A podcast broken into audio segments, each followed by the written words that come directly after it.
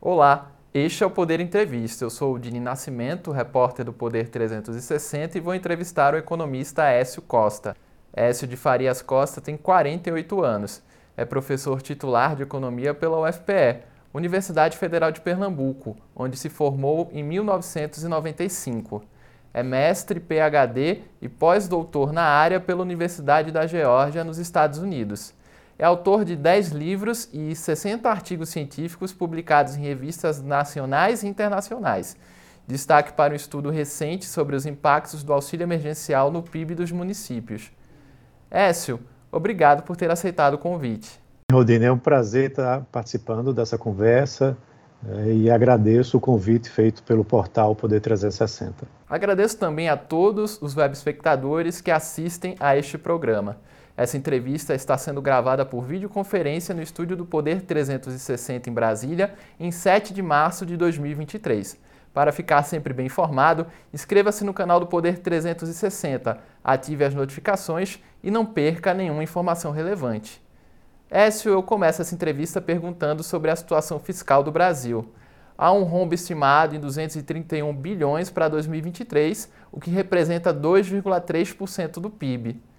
O que o governo tem sinalizado até agora é suficiente para reduzir o déficit? Bem, Rodine, é uma verdadeira queda de braço. Né? Você tem o ministro Fernando Haddad é, pela Fazenda tentando né, realmente fazer com que esse orçamento fique dentro desse patamar, ou até mesmo menor que isso, né, com medidas que vêm sendo anunciadas que têm o intuito, na realidade, de elevação, na maioria delas, das receitas, né, como, por exemplo, a reoneração recente que aconteceu é, dos combustíveis, e, pelo outro lado, como eu disse, uma queda de braço, diversos outros ministérios né, que querem, é, através dos seus representantes, mostrar serviço né, dentro daquela ideologia que foi é, eleita né, junto com o presidente Lula. Então, uh, com isso, você vê uma grande, um grande desejo de estar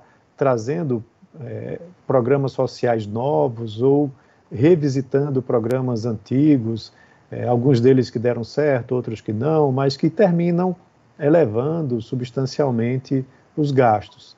Então essa queda de braço ela ah, foi foi vencida recentemente em um dos seus rounds, por assim dizer, pelo ministro Haddad, né, quando conseguiu a reoneração dos, eh, dos impostos federais sobre os combustíveis, mas a, a cada dia que passa a gente fica sempre tentando entender como que a conta vai realmente fechar no final do ano. Há um desafio muito grande porque diferente do desempenho que aconteceu da economia em 2022, né, de um crescimento de 2,9% do PIB, a previsão a, atual do mercado, né, através do, é, do Boletim Focus, que é divulgado semanalmente, gira em algo em torno de 0,8% de crescimento para esse ano. Então, com um crescimento quase três vezes mais baixo que do ano passado, e com uma inflação que vem caindo, você termina tendo uma arrecadação que não vai crescer muito. Né? Ela deve se manter no mesmo patamar, ou talvez até cair em relação ao ano anterior. Né? Então, isso é um outro grande desafio né, para essa gestão atual né, e, como eu disse, um grande desafio para o ministro Haddad. Por falar na reoneração dos combustíveis, há receio de que a volta dos impostos sobre os combustíveis pressione a inflação. De que forma isso se daria? Bem, a reoneração ela foi escalonada né, de acordo com o tipo de combustível, pesando é, bem mais sobre gasolina do que etanol e diesel né, e o gás ficaram, é, por enquanto, pelo menos, sem oneração, até o final do ano, pelo menos.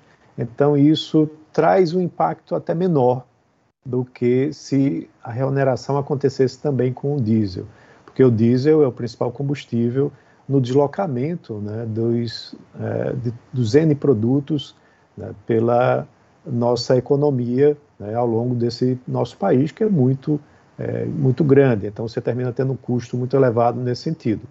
Por outro lado, a gasolina tem um peso muito grande na formação do IPCA, mas um peso direto. Né? O diesel é um, é, traz uma consequência mais indireta através do, dos preços dos produtos que são transportados, e a gasolina ela tem um peso maior né, direto, né, de acordo com o consumo das famílias. Então você deve ter no mês de março é, uma elevação do IPCA acima do esperado por conta da reoneração. Ao mesmo tempo, foi anunciado uma redução do preço né, dos combustíveis, inclusive é, principalmente da gasolina, mas também do diesel, é, por parte da Petrobras. Só que a gente não viu ainda esse, essa redução chegar lá na ponta. Essa redução iria se contrapor à elevação causada pela reoneração. Mas aqui onde eu moro, por exemplo, é, no posto onde eu abasteço regularmente, eu vi uma elevação né, de mais de 14%. E hoje, por exemplo, passei por, por lá, pela frente do posto de gasolina, e o preço mantém, é, tem se mantido o mesmo. Então, talvez o impacto do curto prazo seja mais elevado né, em termos de elevação do que de redução, né, por conta do, da redução do preço da Petrobras. Certo? Então, isso deve trazer um componente a mais no curtíssimo prazo. Mas a gente tem que entender também que o Comitê de Política Monetária ele está olhando muito a questão fiscal, mais até do que a inflação de curto prazo. A inflação de curto prazo ela já aconteceu, por assim dizer. Né? E, a, e a questão fiscal ela termina impactando na inflação para mais daqui a seis meses ou para o ano seguinte. Então, quando você tem uma sinalização de reoneração né, do, dos impostos federais, é uma sinalização de que a questão fiscal está sendo, de certa forma, tratada. Né, então, isso ajuda um pouco no horizonte mais de médio prazo né, do que nesse de curto prazo, certo? É, mas a, a, pressão, ela no curto prazo ainda é alta, é, observando o núcleo da inflação né, que retira alguns dos componentes esporádicos, você ainda tem uma inflação de curto prazo muito elevada. Então, o Copom pode estar olhando muito isso, né, o Comitê de Política Monetária, ao manter a taxa de juros no atual patamar. E como você observa a decisão do governo de tributar a exportação sobre o petróleo cru em 9,2%? Pois é, eu sou um professor de economia internacional aqui na UFPE e defendo muito o livre comércio, né, porque a gente tem várias teorias que mostram que a abertura comercial promove né, o desenvolvimento econômico. Diversos países que fizeram isso, lá no leste asiático, nosso vizinho aqui, o Chile, eles tiveram um crescimento econômico acompanhado de desenvolvimento econômico. E aí, quando você vai na, no, no movimento oposto né, de oneração né, de tributação, seja de importações ou de exportações, você termina sinalizando muito mal né, para esse é, potencial investimento né, que existiria na economia brasileira. Porque quando você onera essas exportações, você está atingindo não só a Petrobras, né, que é a grande exportadora, mas suas três concorrentes domésticas, né, que também exportam. E o anúncio feito da noite para o dia também atrapalha muito o planejamento né, dessas empresas, do, do business plan dessas empresas. Mesmo que seja algo de apenas quatro meses, que eu espero que seja assim, né, de, diferente de uma CPMF lá atrás, que era para ser algo temporário, ficou por muito tempo, né, e, e, que é uma forma de recomposição de, de receita, né, ajudando a questão da reoneração, ainda assim é algo muito negativo, tá? porque, inclusive, ao onerar mais as exportações, elas perdem em concorrência com os demais países e você termina perdendo espaço de mercado, exportando menos, tendo menos receita com as exportações, o que complica o câmbio, né? porque o câmbio ele é influenciado pelo saldo né, da balança comercial. E aí isso pode até empurrar o câmbio para cima, gerando mais inflação né, e gerando um efeito inverso àquele é, planejado.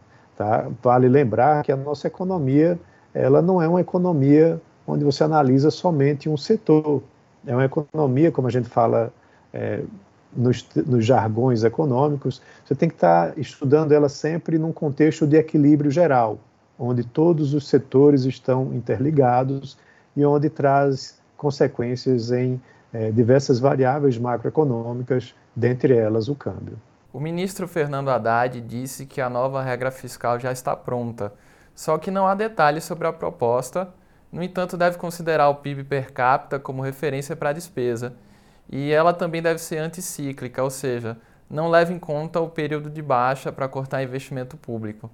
Isso é um bom caminho? Pois é, é você quando começa a deixar um modelo complexo demais, às vezes você perde na funcionalidade do modelo.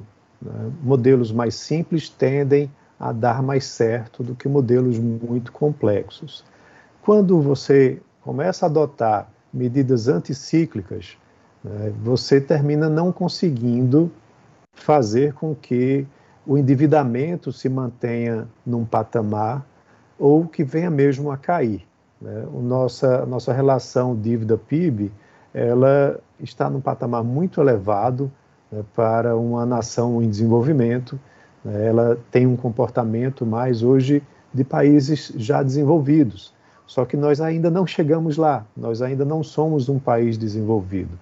Certo? Então precisa se tomar muito cuidado para que justamente essa relação dívida-PIB ela pelo menos se mantenha estável ao longo do tempo né, e que com mais uh, algum tempo à frente venha a cair, a depender das reformas que sejam adotadas, como uma reforma tributária que permita maior crescimento e uma reforma administrativa que permita redução de gastos.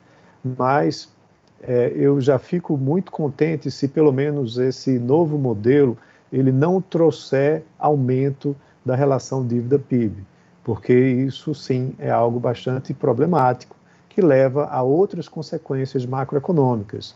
O aumento da relação dívida-PIB aumenta o nível de desconfiança da economia brasileira e aí você não consegue reduzir as taxas de juros da economia. Você precisa pagar taxas de juros mais elevadas para poder renovar né, a dívida brasileira, né, os títulos da dívida brasileira e aí isso termina sendo algo bem mais problemático.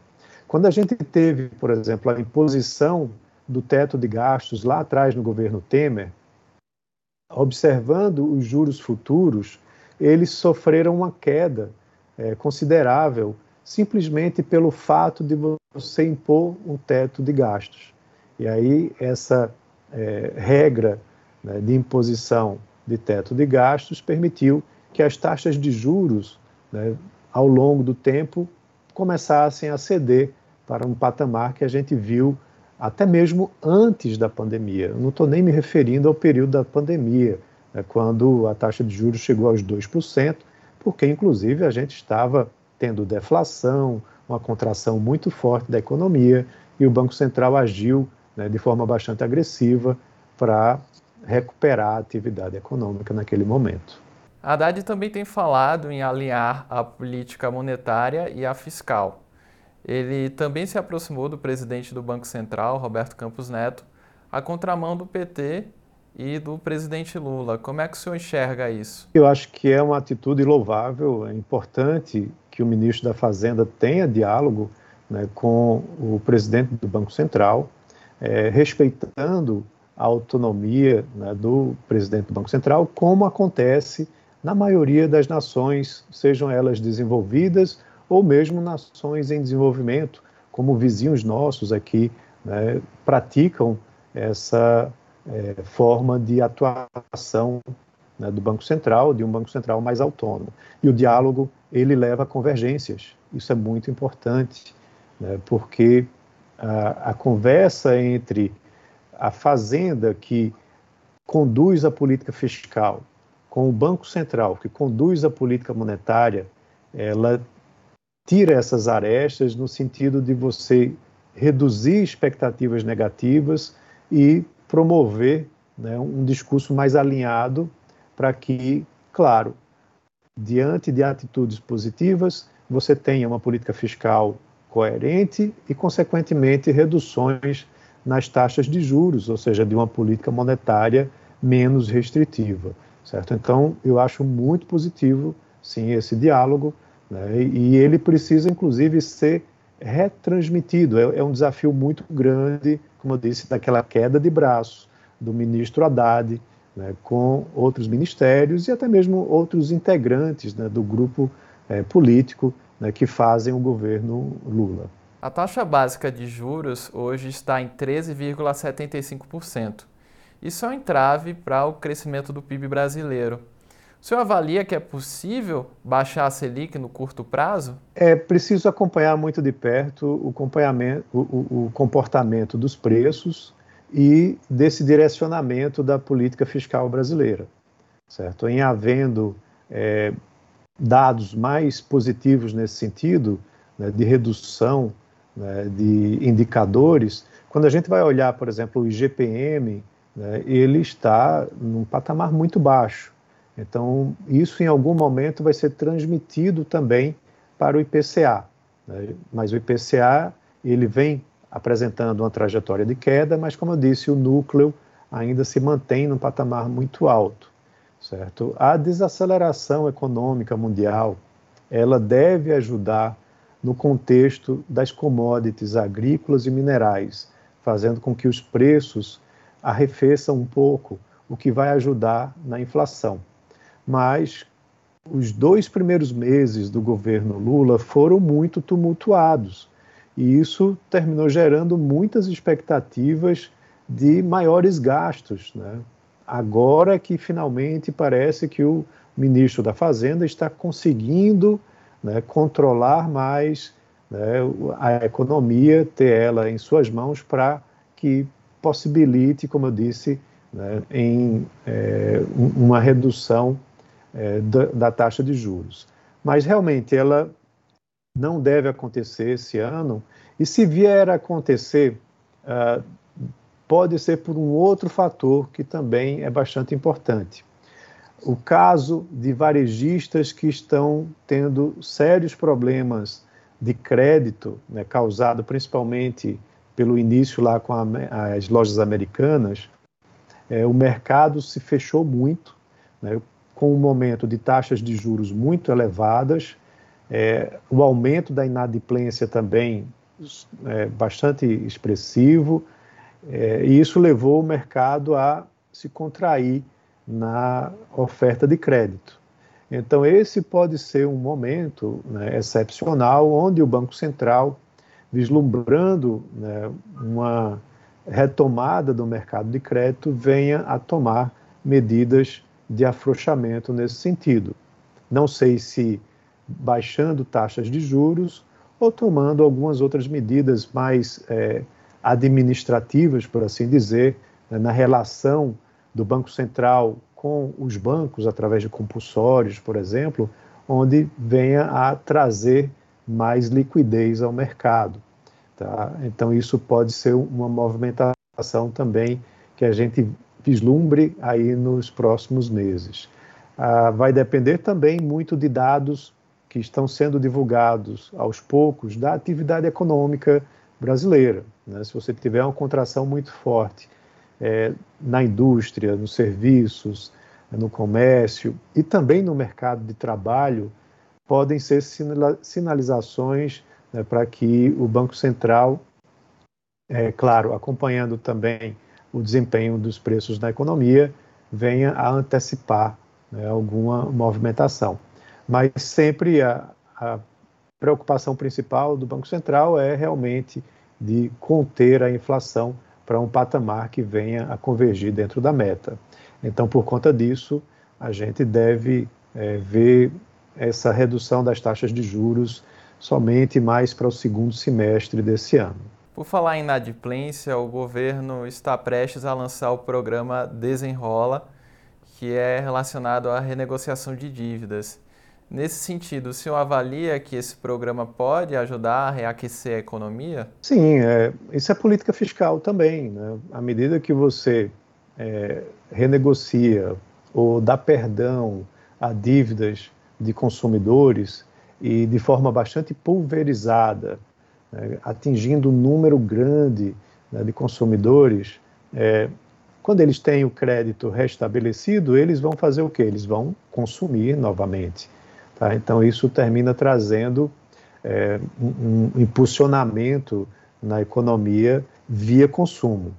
É, quando a gente estima o PIB, a gente sempre está olhando três óticas, né? da produção, da despesa e da renda. A da renda é pouco comentada, mas pelo lado da despesa né, ou da demanda, o consumo das famílias representa mais de 60% do PIB. Então, quando você tem qualquer estímulo ao consumo, ele traz uma resposta bastante rápida e bastante é, pulverizada, porque as famílias tomam N decisões, que nem sempre são as mesmas, né, de consumir diversos produtos e serviços. Mas, claro, é, isso é sempre é, um estímulo de curto prazo. Né? Isso ajuda aí em alguns trimestres, talvez dois trimestres, mas depois a economia volta a desacelerar se você não tiver uma sinalização muito positiva né, do caminho que a economia vai estar traçando né, nesses próximos anos. E o caminho né, que se deseja ou que se vem discutindo muito é o das reformas. Né? A reforma tributária é uma reforma muito importante né, que vai ajudar muitos dos é, setores produtivos, principalmente o setor industrial, e a grande discussão ao longo desse ano vai girar em torno disso. Claro, tem também a questão da âncora fiscal, como você já mencionou, outros programas microeconômicos como esse do Desenrola, e assim vai, né? mas a grande mudança estrutural que a gente pode ter na economia brasileira vem através de uma reforma tributária, mexendo com as relações de consumo, de trabalho e também de renda. Sobre a reforma tributária, há expectativa de criação de um imposto seletivo, tarifando itens como fumo e bebida alcoólica. Também é possível criar um imposto sobre a emissão de carbono. Isso é algo que vem sendo muito discutido. Como é que você avalia essas possibilidades? Com preocupação, tá? porque a, a, parte do imposto seletivo, tudo bem, você, é, para o fumo, para bebidas alcoólicas, é, que são mais de, de consumo em massa, você tem justificativas importantes, mas, por exemplo, quando você vai falar de vinhos, né, vai falar de cachaça orgânica, ou cachaça artesanal, que inclusive a orgânica está lá também dentro, de cervejas artesanais. São pequenas produções né, onde é, gera-se muito emprego, né, gera renda também, é, são oportunidades para, às vezes, algumas regiões menos desenvolvidas e você vai ter um imposto mais elevado né, sobre esses setores.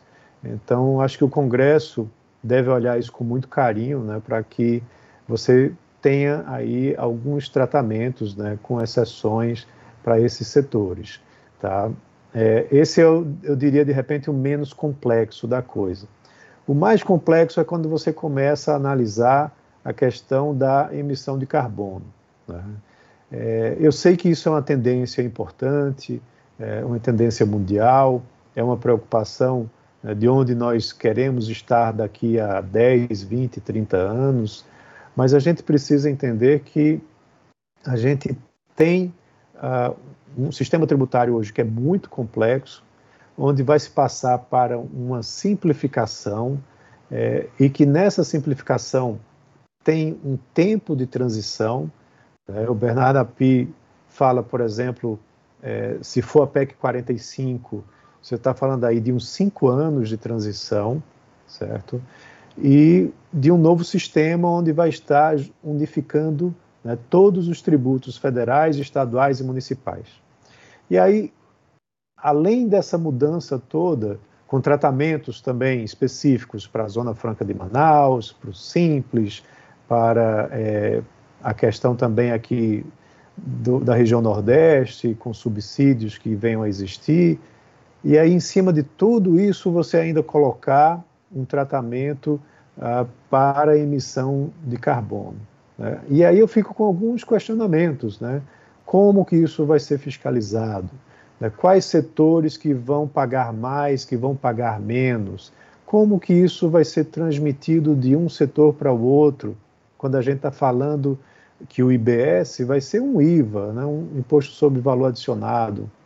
Eu acho que é muita informação né? e isso poderia, de repente, ficar mais para frente né, para que isso fosse tratado num segundo momento, né, à medida que a gente conseguisse já é, desatar esse grande nó, né, ou como alguns políticos gostam de chamar, esse manicômio tributário que o país vive hoje. Acho que esse já, é um, já seria um grande passo né, que o governo Lula, né, através da, do Ministério da Fazenda, do, da Secretaria da reforma, da, tribu, da reforma tributária, né, entregaria para a sociedade, né, mas um ganho também que iria levar um certo tempo para ser incorporado. Setores como serviços adotam um tom crítico sobre o IVA, o Imposto sobre o Valor Agregado. A CNC afirma que a tributação pode ser até 188% maior do que a atual. Há mesmo esse risco de elevação na carga tributária? Veja, é, o IVA ele funciona né, como o próprio nome diz, através da agregação de valor. Então, hoje, no sistema que nós temos, a indústria paga um patamar muito mais alto que o setor de serviços, né, e a agricultura menos ainda. E aí, quando você adota o IVA, você na indústria você tende a ter uma redução, né, porque você vai cobrando o imposto sobre o valor adicionado em cada etapa do setor produtivo, né? Já no setor de serviços, você não consome muitos insumos, né? você consome mão de obra. E a mão de obra, ela é muito tributada. Né? Mesmo que esses tributos voltem como benefícios sociais, é ainda uma tributação.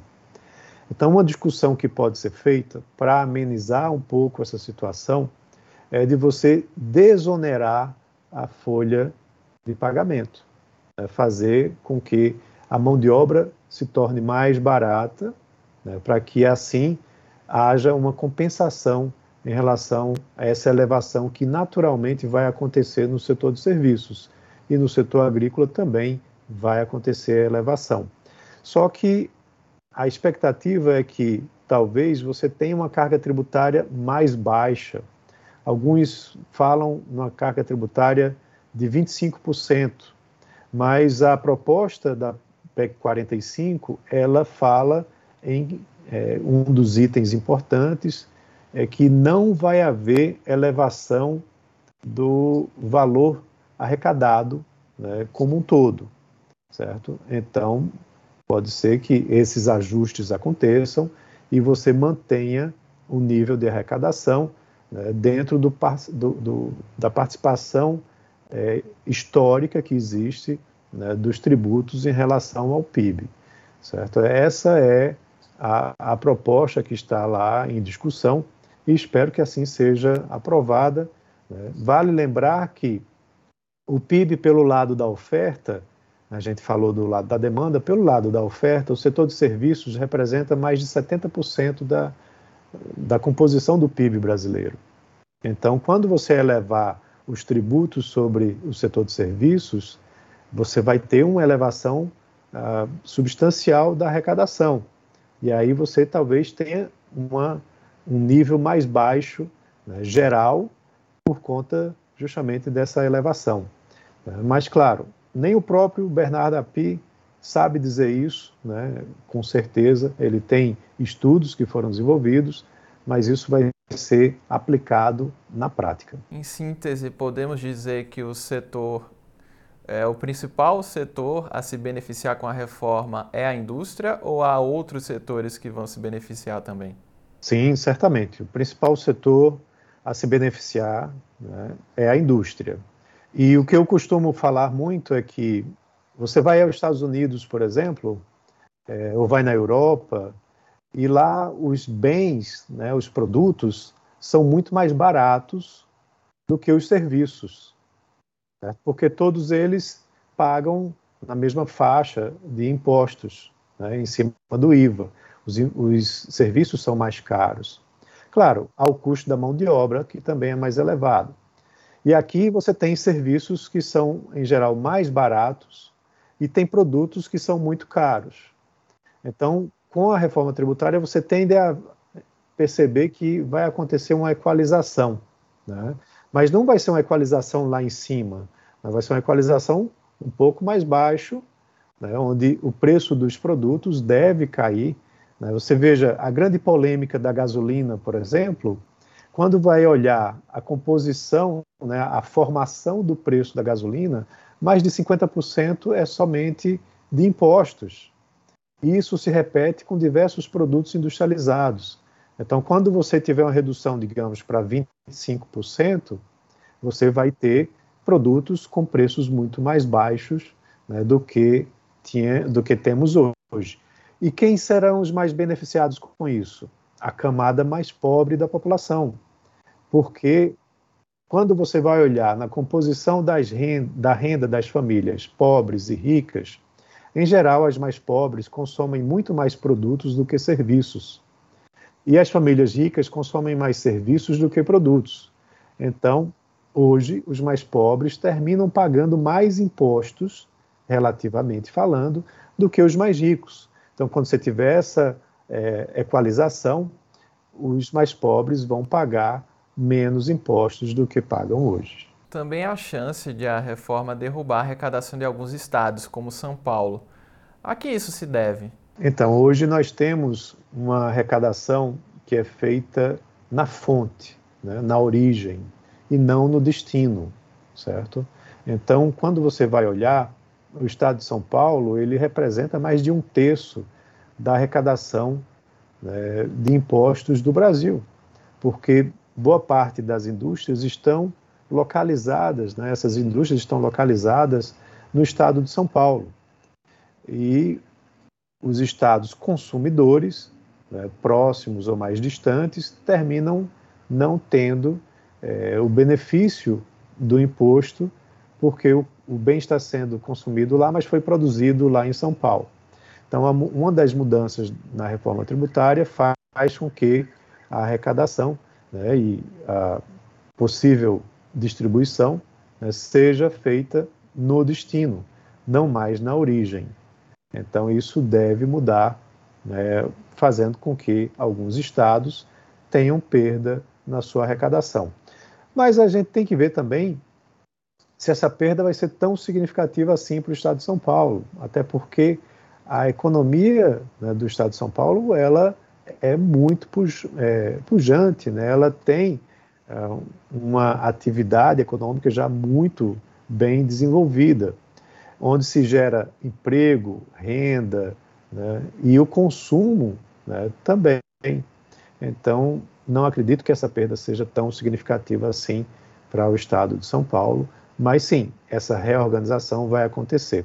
Quem mais reclama, na realidade, são os municípios, né? porque muitos municípios dizem que não vão ter mais a gestão sobre o ISS que hoje eles detêm, certo? Mas, na minha opinião, você fazer uma reforma tributária onde você vai deixar um imposto municipal fora do imposto estadual e imposto federal é uma reforma meia-boca. Você tem que realmente tratar todo o problema de uma vez só e fazer uma boa gestão né, da utilização desses recursos.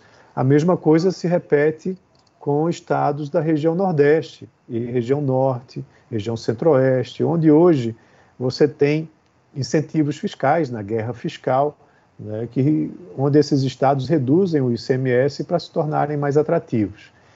E a PEC é, 45, ela, principalmente ela, fala de um fundo de compensação, onde você vai ter políticas regionais né, voltadas para essas é, regiões menos desenvolvidas, não mais reduzindo o ICMS, né, mas sim fazendo repasses né, que serão é, geridos por um grande comitê. mas sempre levando em consideração né, essa, esse fator de desenvolvimento, né, o de atraso do desenvolvimento dessas regiões. Chega ao final esta edição do Poder Entrevista. Em nome do jornal digital Poder 360, eu agradeço ao economista Écio Costa. Não, foi um prazer estar conversando com vocês, espero que tenham gostado né, e estou à disposição para outras colaborações aí no futuro. Né, torço para que a gente tenha é, surpresas positivas na economia esse ano, né, que essas reformas sigam adi adiante e a gente consiga né, manter um nível de crescimento econômico que ajude né, a nossa população. Então é isso. Um abraço a todos e aí e até uma próxima. Agradeço também a todos os web espectadores que assistiram a este programa. Essa entrevista foi realizada por videoconferência no estúdio do Poder 360 em Brasília em 7 de março de 2023.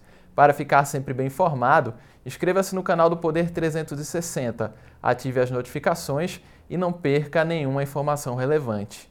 Muito obrigado e até a próxima!